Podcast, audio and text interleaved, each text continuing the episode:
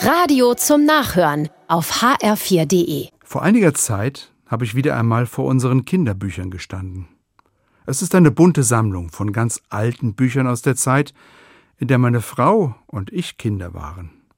Daneben stehen viele Bücher unserer mittlerweile erwachsenen Kinder. Ein Buch habe ich mir spontan genommen. Das war ein Buch von Pooh dem Bär oder Winnie the Pooh, wie es im Englischen heißt. Es sind die Geschichten dieses liebenswerten, naiven und etwas verfressenen kleinen Bären.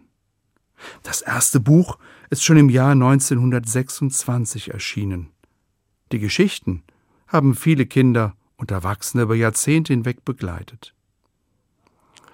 Es sind unzählige Erlebnisse von Puh dem Bär mit seinen Freunden aus dem Hundert Morgenwald. In diesen Geschichten sind viele kleine Lebensweisheiten enthalten, die mich bis heute begeistern. Beim Stöbern in dem Buch bin ich auf einen Dialog vom Puh dem Bär mit seinem besten Freund, einem kleinen Schweinchen, gestoßen. Das kleine Schweinchen mit dem Namen Ferkel fragt, wie buchstabiert man Liebe?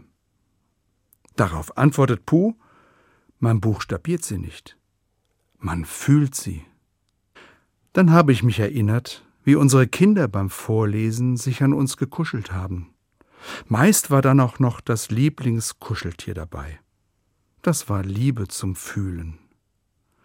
Mittlerweile leben unsere Kinder weit weg. Wir sehen uns eher beim Skypen und seltener direkt. Und wir fühlen uns nur noch selten. Als wir uns vor kurzem gesehen haben, haben wir uns einmal kräftig in den Arm genommen und gedrückt. Wie schön ist es, Liebe und Nähe zu fühlen.